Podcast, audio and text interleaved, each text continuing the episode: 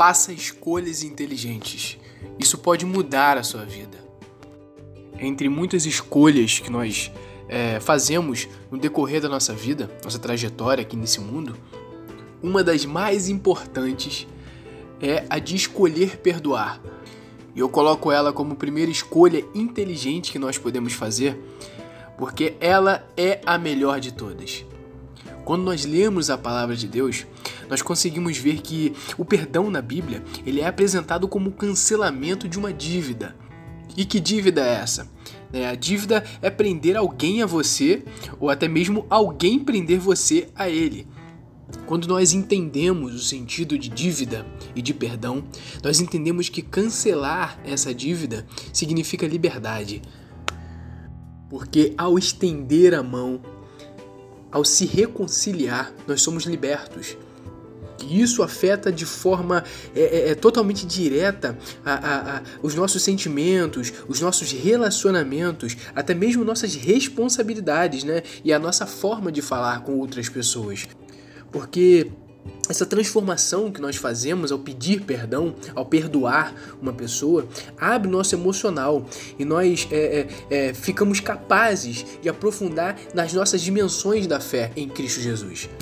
Então, como primeiro passo para você é cancelar a sua dívida, liberar perdão. A segunda escolha sábia que você deve fazer nos últimos dias é escolher baixar a guarda. Peraí, mas você está sendo contraditório. Nós não devemos baixar a guarda. Sim, não devemos baixar a guarda para o pecado. Mas isso que eu digo para você é de uma forma emocional. Por quê? Ao longo da nossa vida, nós levantamos um escudo emocional psicológico né, que tem como objetivo, às vezes, nos proteger de algumas situações é, que potencialmente podem nos ferir.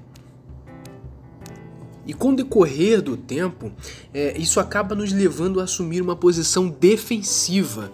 Isso é ruim, porque muitos para se proteger né, do sofrimento, é, é, é, as pessoas acabam erguendo muralhas em si, muralhas emocionais que as protegem de fato, correto, mas acabam fazendo com que elas se isolem e, e se lancem numa vida solitária, né?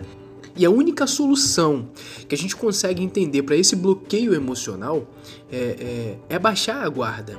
É, é simplesmente entender que vamos ser feridos no decorrer do caminho. Isso é normal. Assim, nós é, é, devemos entender que devemos enfrentar diretamente a dor que for sem ficar na defensiva o tempo inteiro, porque isso não leva a nada. Até porque, é, é, no intuito de muitas das vezes resolver a nossa ferida, é, nós nos machucamos muito mais. Lembrando sempre daquilo que Paulo fala em 2 Coríntios capítulo 12, né? lá no versículo 10, que ele fala que ele sente prazer nas fraquezas, nas injúrias, nas necessidades, nas perseguições, nas angústias, por amor de Cristo, né? Porque quando ele é fraco, então assim ele é forte, né? Então nós temos que entender que todos os nossos problemas devem ser levados a Deus e nós, de forma alguma, conseguiremos solucionar nada disso sozinhos.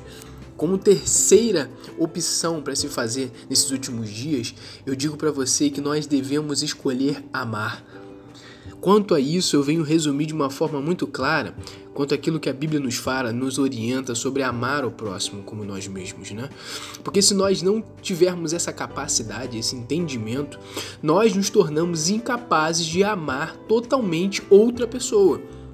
Então, basicamente, é, é, nós, para sermos pessoas amorosas, né, e demonstrarmos esse amor com todas as outras pessoas de forma é, é, é nos nossos relacionamentos construtivos, etc., nós precisamos primeiramente romper essas barreiras ou fortalezas, né, que vêm nos impedir de nos amar.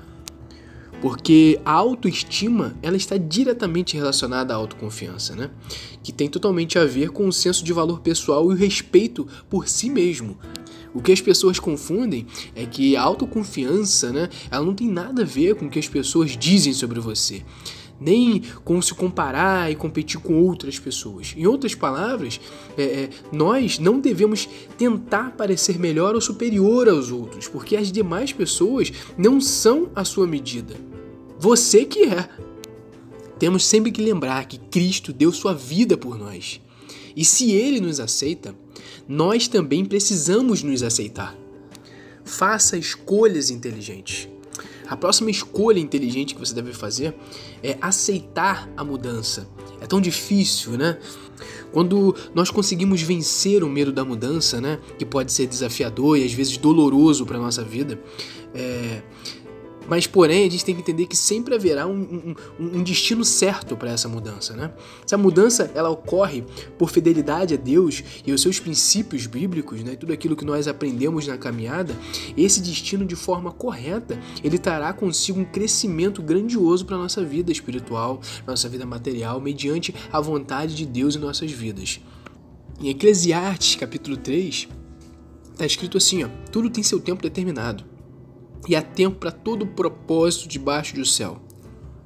E aí eu entro para você no, na próxima decisão importante que nós temos que tomar, que é transformar o que é negativo em positivo. Né? Todos nós enfrentamos situações negativas ao longo da vida, isso é normal, isso é certo. Né? Diante dessa realidade que nós, nós vivemos, nós podemos agir de duas formas: né? ficarmos abatidos e paralisados, ou transformarmos tudo aquilo que nós sofremos, o negativo, em positivo. Se nós conseguirmos mudar o nosso modo de enxergar as dificuldades, é, determinada a sempre extrair o melhor daquilo que, que aparecer na nossa frente, né, como pior que seja, tudo mudará em nossas vidas, porque nós aprenderemos a confiar verdadeiramente em Deus. Como mais uma das escolhas inteligentes, eu vim falar para você sobre escolha fazer a diferença. Quando nós escolhemos fazer a diferença, nós adicionamos uma nova dimensão à nossa vida, pois nós passamos a ter um impacto positivo sobre as outras pessoas ao nosso redor.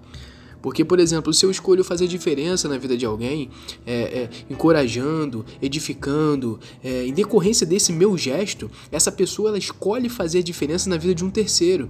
Isso faz com que três sejam impactadas, quatro sejam impactadas, sabe? Se esse processo continuar dia após dia, no final do ano, no final de 10 anos, no final da sua vida, haverá uma multidão de pessoas que foram impactadas pela sua palavra inicial. Portanto, é, é, é, muito importante nós olharmos para além de nós, né? E criar e gerar na nossa mente uma pergunta: esse é o tipo de colheita que eu desejo ver crescer e se reproduzir em minha vida? Né? Nós é, é precisamos entender que se nós semearmos é, é, para os próprios desejos, colheremos corrupção. Mas se nós semearmos para o Espírito Santo, para o Espírito de Deus, nós colheremos vida eterna. E a vontade de Deus é que todos nós sejamos um em Cristo. E para a gente continuar nosso devocional, eu venho falar para você de outra escolha importante. Escolha desenvolver a sua fé. Muitas pessoas né, têm deixado sua fé entrar num estado de adormecimento. Né? Se esse é seu caso, eu quero desafiar você a escolher sair desse estado, que é muito difícil, mas não impossível. Para você entender melhor o que é fé, é bom que você leia Hebreus capítulo 11, onde a explicação é totalmente linda e começa falando sobre os heróis da fé. E o significado da palavra fé né, que é traduzido para o português, ele significa confiança inabalável em Deus. Assim, basicamente, se nós queremos ter fé, nós temos que entender a fidelidade do Senhor. Ele não muda, ele é sólido, ele é confiável. Temos que entender todos os dias que existe uma esperança espiritual para cada um de nós. Uma vida que às vezes nós não conhecemos, vida, às vezes uma vida que você não conhece, sabe? Promessas, paz, bênçãos emocionais, intelectuais, né? Tudo isso já está disponível para nós. Né? Desde que nós adicionemos obras à nossa fé. É com isso que nós é, é, é, conseguimos trilhar um novo caminho, através de boas escolhas, escolhas inteligentes, para melhorar a nossa jornada. Portanto, com esse devocional, eu digo para você: não desanime. Vá em frente, busque o Senhor, aproxime-se das Escrituras, aproxime-se do seu espírito, busque-o incessantemente Transforme as suas crenças em ações e desenvolva cada dia mais a sua fé, para que você consiga entender todos os planos e desígnios de Deus para a sua vida nesses últimos dias que nós vivemos. Amém? Graça e paz, que o Senhor Deus derrame sobre sua vida bênçãos incontáveis.